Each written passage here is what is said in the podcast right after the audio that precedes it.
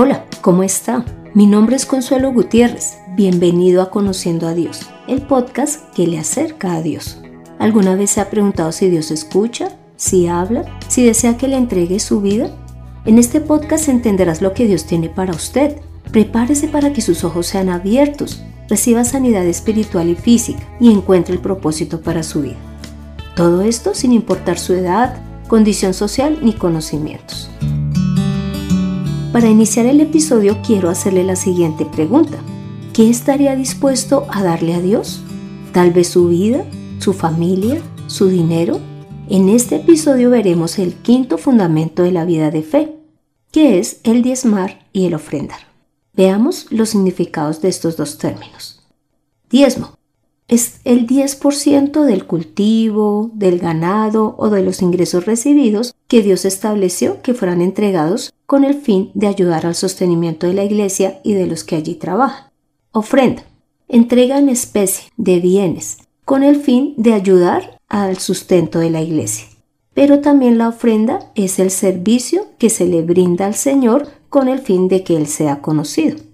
Varias personas tienen la duda de si el diezmo y la ofrenda es un mandato de Dios o es algo establecido por los hombres. Veámoslo. Leamos Deuteronomio 14, 22 que dice, Indefectiblemente diezmarás todo el producto del grano que rindiere tu campo cada año. Y Mateo 23, 23 dice, Hay de ustedes, escribas y fariseos, hipócritas, porque entregan el diezmo de la menta, del eneldo y del comino pero han omitido lo más importante de la ley, a saber, el juicio, la misericordia y la fe. Era necesario hacer estas cosas sin omitir aquellas. Como se puede dar cuenta, sí es un mandato de Dios, porque tanto en el Antiguo Testamento Dios pidió diezmar de lo que el campo producía y también los animales. Y Jesús les está reclamando a los fariseos porque están diezmando, pero están dejando la misericordia, la fe y el juicio. Por lo tanto, el diezmar y el ofrendar es un mandato de Dios y sigue vigente. Leamos Deuteronomio 12:11. En el lugar que el Señor su Dios escoja para poner allí su nombre, llevarán todas las cosas que yo les mando, holocaustos, sacrificios, diezmos, ofrendas elevadas y lo mejor de los votos que hayan prometido presentar al Señor. Acá Dios nos está enseñando que el diezmo y la ofrenda deben de ser llevadas a la iglesia. Ahora le pregunto, ¿cuál será la, ofrenda más perfecta? ¿Cuál será la que Dios espera? ¿Será llevarle mucho dinero? Leamos Hebreos 10 del 5 al 10. Por eso, al entrar en el mundo, Cristo dijo, No quieres sacrificio y ofrenda, pero me has dado un cuerpo no te agradan los holocaustos ni las expiaciones por el pecado. Entonces dije, mi Dios, aquí estoy para hacer tu voluntad, como está escrito de mí en el libro. Al decir primero, no quieres ni te agradan sacrificios ni ofrendas, ni holocaustos ni expiaciones por el pecado, cosa que se hace según la ley, y luego añadir, aquí estoy para hacer tu voluntad, quítalo primero para establecer esto último, por esa voluntad somos santificados mediante la ofrenda del cuerpo de Jesucristo, hecha una vez y para siempre. Jesús dio la ofrenda perfecta para Dios, su propia vida, con el fin de hacer la voluntad del Padre. Y es lo que Dios desea que nosotros hagamos, que cuando hemos creído realmente en Él entreguemos nuestra vida para su servicio, porque en ese momento nosotros ya no estaremos atentos a que si debemos de dar los bienes o no, sino que como habremos creído en Él, como estaremos agradecidos por la salvación que Él nos ha dado, haremos las cosas por amor, no por obligación. También leamos Romanos 15 del 15 al 16. Pero les he escrito con toda franqueza, como para hacerles recordar, por la gracia que Dios me ha dado, para ser ministro de Jesucristo a los no judíos y ministrarles el Evangelio de Dios para que ellos sean una ofrenda agradable a Dios, santificada por el Espíritu Santo. Y también en Romanos 15, del 30 al 31 dice, Pero les ruego, hermanos, por nuestro Señor Jesucristo y por el amor del Espíritu, que me ayuden con sus oraciones a Dios por mí, para que sea yo librado de los rebeldes que están en Judea, y que la ofrenda de mi servicio a los santos en Jerusalén sea agradable.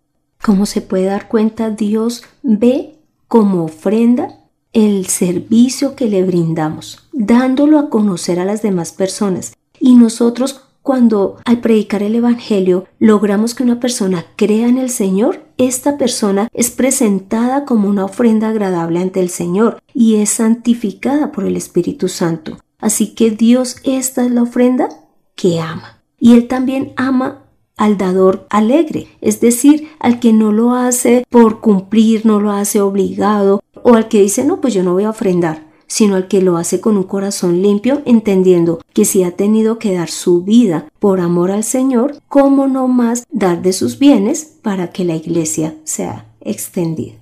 Le cuento que la iglesia es un cuerpo vivo que continúa creciendo y siempre necesitará los recursos para su expansión. Jesús es la cabeza de la iglesia y Él es el que le da crecimiento hasta el día que Él venga por segunda vez. Pero a nosotros nos ha dado el honor de poder ayudar a que el Evangelio sea predicado en todos los lugares. Así que no dudemos en dar de nuestros bienes.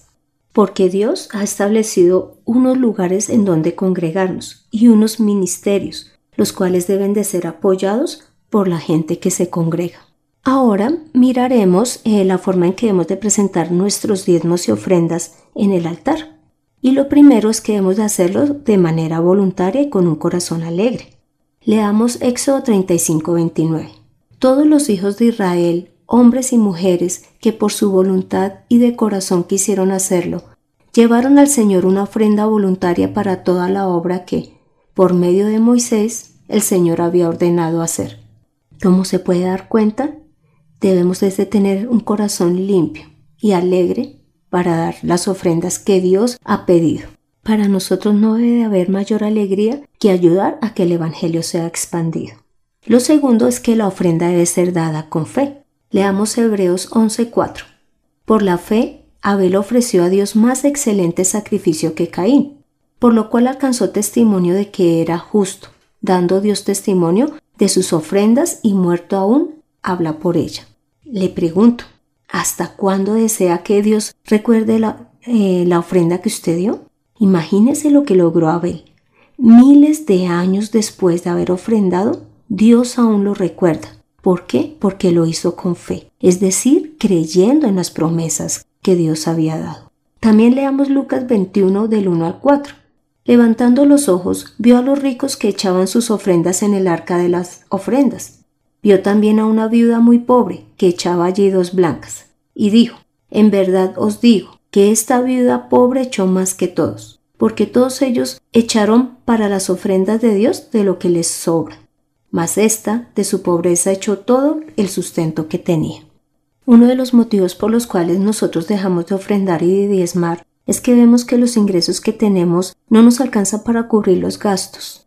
Pero nosotros debemos de, de ver cómo esta mujer que dice que era una viuda muy pobre dio de lo que tenía, porque ella también tenía fe en el Señor porque ella también sabía que Dios no le iba a dejar sin su sustento y prefirió seguir ofrendando a decirle a Dios, no, es que no tengo dinero para sustentarme, así que perdóname. Que ese sea el corazón que nosotros tengamos también al momento de diezmar y ofrendar. Lo tercero es que debemos de reconciliarnos antes de ofrendar. Mateo 5, 23 al 24 dice, Por tanto, si traes tu ofrenda al altar y allí te acuerdas de que tu hermano tiene algo contra ti, deja allí tu ofrenda delante del altar y ve y reconcíliate, primero con tu hermano y después de eso vuelve y presenta tu ofrenda. Aquí Dios está demostrando que para Él es primero que estemos bien con nuestros hermanos, antes que darle a Él el diezmo y la ofrenda. Y es que tiene razón, porque muchas veces si estamos disgustando, el otro puede decir, ah, miren, miren lo que me hizo. Y sin embargo, si va y presenta allá el diezmo y la ofrenda como si nada pasara. Entonces, ya que Dios nos está pidiendo que primero nos reconciliemos, esforcémonos en obedecerle para que la ofrenda sea recibida con agrado ante Dios. Lo cuarto que Dios pide en cuanto a la ofrenda y el diezmo con el cual se sustenta la iglesia es que lo hagamos con humildad y que no sea un orgullo o un motivo de orgullo contra los que no lo están haciendo. Leamos Lucas 18 del 11 al 14. El fariseo, de pie, oraba consigo mismo de esta manera.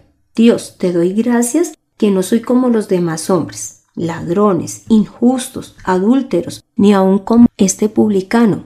Ayuno dos veces a la semana, doy diezmos de todo lo que poseo. Pero el publicano, de pie en cierta distancia, no quería ni alzar los ojos al cielo, sino que se golpeaba el pecho diciendo, Dios, sé propicio a mí, que soy pecador. Les digo que éste descendió a casa justificado en lugar del primero, porque cualquiera que se enaltece será humillado, y el que se humilla será enaltecido. Mire, es gracioso porque la porción bíblica dice que el fariseo estaba orando consigo mismo, es decir, que Dios no lo estaba escuchando, y además usó el diezmo y el ayuno para menospreciar al publicano. Cuando nosotros sepamos que hay personas que no diezman o ofrendan por uno u otro motivo, lo que debemos de hacer es ayudarles a entender por qué hay que hacerlo y animarlos a que entiendan que es por amor al cuerpo de Cristo. Porque si Dios estableció unos lugares y unos ministerios, en nosotros debe de estar el deseo de ayudar a que esta iglesia crezca. Lo quinto es que la ofrenda también debe servir para ayudar a los necesitados. Leamos Hechos 10, 4. Cornelio miró fijamente al ángel y con mucho temor le preguntó, Señor, ¿qué se te ofrece? Y el ángel le respondió, Dios ha escuchado tus oraciones y la ayuda que has dado a otros la ha recibido como una ofrenda. Dios muestra que Él también, la ayuda que le damos a los demás, Él también lo ve como una ofrenda, porque así como ayudamos a que la iglesia sea levantada, cuando conocemos que hay, hay hermanos que tienen necesidades, en nosotros debe estar el ayudarlos a solventarlas, para que Dios también se agrade de lo que llevamos al altar. Ahora le pregunto, ¿será que Dios se pone bravo o se molesta si no diezmamos y ofrendamos? Leamos Malaquías 3 del 6 al 11. Hijos de Jacob, yo soy el Señor, y no cambio. Por eso ustedes no han sido consumidos. Desde los días de sus antepasados no se han sometido a mis leyes, sino que se han apartado de ellas. Pero si se vuelven a mí, yo me volveré a ustedes. Yo, el Señor de los ejércitos, lo he dicho. Pero ustedes dicen, ¿cómo está eso de que debemos de volvernos a ti? ¿Habrá quien pueda robarle a Dios? Pues ustedes me han robado. Y sin embargo dicen, ¿cómo está eso de que te hemos robado? Pues me han robado con sus diezmos y ofrendas. Malditos sean todos ustedes, porque como nación me han robado. Entreguen completo los diezmos en mi tesorería, y habrá alimento en mi templo. Con esto pueden ponerme a prueba Verán si no les abro las ventanas de los cielos y derramo sobre ustedes abundantes bendiciones. Lo digo yo, el Señor de los ejércitos. Es cierto que Dios está prometiendo que abrirá las ventanas de los cielos cuando ofrendemos y diezmemos, pero no lo hagamos por esto, sino por amor al Señor, porque si nosotros estamos en una iglesia, ¿cómo no hemos de aportar con nuestros diezmos y nuestras ofrendas? Y Él pide que los entreguemos de manera completa, es decir, es prioridad. Hay mucha gente que se está perdiendo. Si bien es cierto, no necesariamente es porque no, yo no haya dado mi diezmo y mi ofrenda, también puede ser porque ha faltado recursos para ir a buscar a esas personas. Así que si Dios está molesto porque no se entregan, que no seamos nosotros de los que hemos dejado de darlos. Y para finalizar, también quiero comentar que a Dios no se le compra, no se logra su atención, con los diezmos, con las ofrendas o con los pactos, porque de Él es todo, o sea, toda la tierra le pertenece. Entonces, Él no se va, no se va a maravillar porque le demos muchísimas riquezas, sino que Él espera que nosotros entreguemos nuestra vida, entreguemos nuestro cuerpo para que Él venga y habite en nosotros y de esa manera podamos darlo a conocer a más personas. Y que amemos a la iglesia porque nosotros formamos parte del cuerpo de la iglesia y la iglesia necesita ser sustentada y las personas que trabajan allí, que tienen diferentes ministerios, necesitan dedicar tiempo para desarrollarlo bien. Así que nosotros como asistentes debemos de darle los recursos que ellos necesitan para que la obra del Señor continúe. También quiero decirle que es importante enseñarle a los niños a diezmar y a ofrendar. Expliquémosle la razón por la cual hay que hacerla y démosle el ejemplo. Le invito a que hagamos esta oración final. Santo Señor, todo lo visible e invisible es tuyo y para tu servicio. Gracias por recibir nuestra vida como una ofrenda para servirte, a pesar de lo pequeños, imperfectos y débiles que somos. Habita en nosotros, Padre amado, para que ya todos nuestros pensamientos y nuestros recursos sean entregados para ti y entendamos que es lo mejor, que es inclusive un honor poder entrar en tus labores y ayudar a que tu voluntad sea cumplida. Perdónanos por las veces en que hemos pensado que nuestro dinero, bienes y vida no te pertenecen o que te damos solo una partecita de ello. Gracias Señor Jesús por ofrendar tu vida, porque a través de esto es que podemos tener el perdón de pecados, podemos ser salvos y hemos podido acercarnos al Señor. Padre, ayúdanos a ser un ejemplo, inclusive en el diezmar y el ofrendar. Santo Señor, hemos orado en el nombre de Cristo Jesús. Amén. Tome la mejor decisión. Ofrende su vida. Sírvale al Señor con un corazón limpio, amándolo, porque en ese momento diezmará y ofrendará con fe y con el amor que Dios desea. Descubre que Dios es justicia, pero también amor, en conociendo a Dios. Este fue el episodio 25, en donde vimos que la ofrenda que Dios espera es su vida para habitar en usted y que así Él se ha dado a conocer a más personas y ellos le den la gloria y la honra que Él merece. Además leímos la actitud que debemos de tener cuando traemos el diezmo y la ofrenda para que sean agradables al Señor y que este sí es un mandato, mas no debe de hacerse por obligación. Le invito a que continúe escuchando este podcast para que conozca cada vez más de Dios, de tal manera que le ame más y más, creciendo en su vida de fe y avance en el camino que ya viene recorriendo. Ponga en acción lo aprendido Entienda que a Dios no se le compra con dinero, que Él está esperando es que creamos y entreguemos nuestra vida como una ofrenda agradable a Él, y que el diezmo y la ofrenda no se da como un requisito, sino por amor al cuerpo de Cristo, que es la iglesia. Gracias a los que vienen escuchando este podcast, no dejen de hacerlo y de compartirlo. Mucha gente tiene dudas sobre el diezmo y la ofrenda. Me gustaría conocer de su opinión, dudas o aportes para esto puede escribir al correo de mirtaconsuelog.com. Soy Consuelo Gutiérrez, su compañera en este camino. En la edición de este podcast, José Luis Calderón. Dios continúe transformando y usando nuestras vidas. Nos vemos en el próximo episodio.